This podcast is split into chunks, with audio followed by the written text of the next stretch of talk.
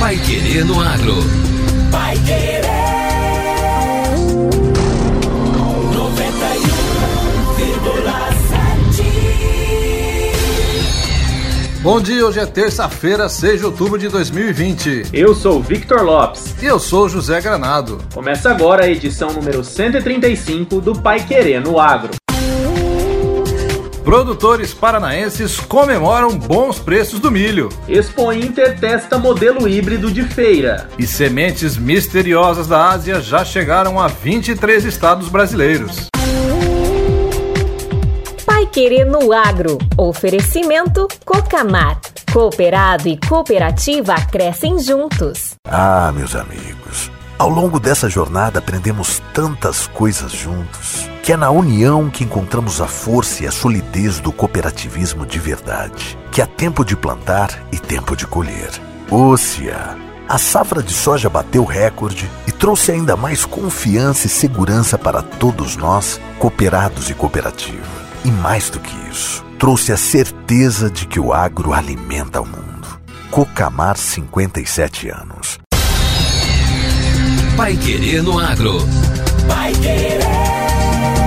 O Jornal do Agronegócio. 91,7. A colheita da segunda safra de milho no Paraná está encerrada e os preços estão agradando os produtores. O valor da saca em Londrina e também no Paraná já ultrapassou a casa dos 55 reais. De acordo com Edmar Gervásio, administrador de cultura do milho do DERAL, Departamento de Economia Rural do Estado, a safra desse produto apresenta preços bem atrativos neste momento. A safra de milho 2019-2020, do ponto de vista comercial, está excepcional para o produtor paranaense esse ano. Por exemplo, o preço recebido pela saca de 60 quilos atingiu um novo recorde na semana passada, valendo quase 51 reais. E para essa semana, a expectativa é que a gente ultrapasse esse valor e de certa forma isso vai estimular o plantio aí da safra 2020-2021. No momento que temos no campo é a primeira safra, que o plantio segue de certa forma um pouco lenta, justamente pelas questões climáticas, mais especificamente a falta de chuva regular aí no estado do Paraná. A colheita da segunda safra 2019-2020 no estado está praticamente encerrada. O levantamento oficial aponta que chegou a 99%. A previsão é que renda entre 11 milhões e 600 mil e 11 milhões e 800 mil toneladas, o que pode ser considerada boa, levando em conta todo o impacto climático sofrido. Pai Querer no Agro. O Jornal do Agronegócio. Expo Inter testa modelo híbrido de feira. Pela primeira vez, a maior feira do agronegócio a céu aberto da América Latina foi realizada em um modelo híbrido. A 43ª edição da Expo Inter no Parque de Exposições Assis Brasil em Esteio, no Rio Grande do Sul, a maior feira do agronegócio a céu aberto da América Latina, foi realizada pela primeira vez em um modelo híbrido, com eventos virtuais e alguns presenciais. A ministra da Agricultura, Tereza Cristina, esteve na solenidade de abertura realizada na última sexta-feira e elogiou o novo formato do evento. Parabéns pela coragem, pela ousadia né, de se reinventar e superar é, desafios. E estamos aqui hoje. Não é uma feira pequena, eu acho que é uma feira diferente. É uma feira que mostra a força, a pujança, a audácia do homem do campo brasileiro. Mas nós temos que é, mostrar ao mundo né, o que é que nós fazemos. A nossa agricultura é uma agricultura diferente. Nós usamos uma agricultura que tem a tecnologia, a marca da a agricultura que esse país desenvolveu ao longo destes 50 anos. Nós temos uma tecnologia própria e que o mundo não conhece. O governador do Rio Grande do Sul, Eduardo Leite, falou sobre as dificuldades de realizar a Expo Inter em meio à maior crise sanitária da história do Brasil. A realização da Expo Inter, apesar de todas as dificuldades, materializa o empenho do governo e do agronegócio em superar uma das maiores crises sanitárias de todos os tempos. Nós tivemos de redobrar os esforços e, principalmente, tivemos de nos reinventar e trabalhar muito.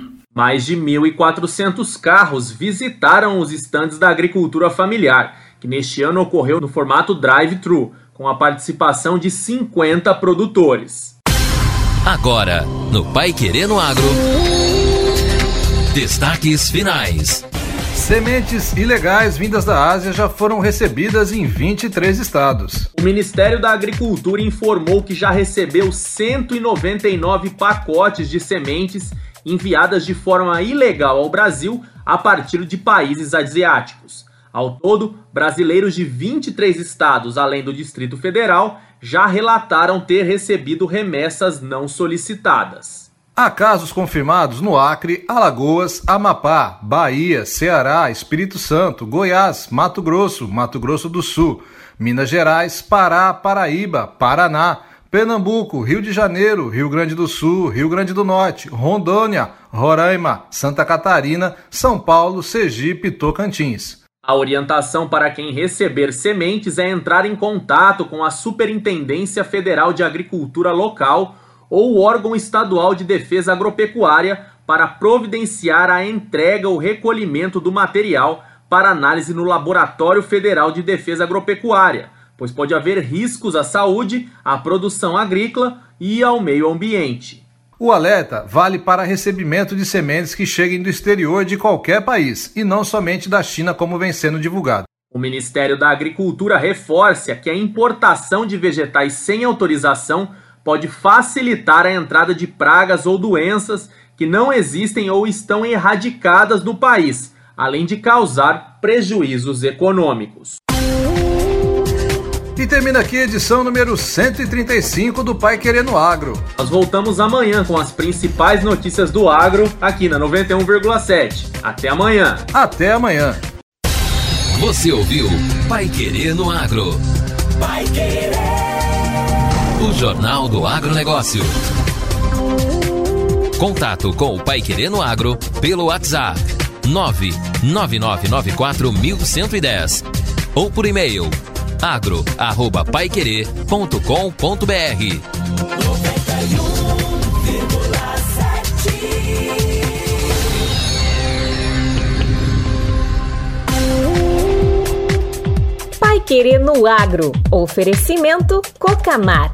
Cooperado e cooperativa crescem juntos.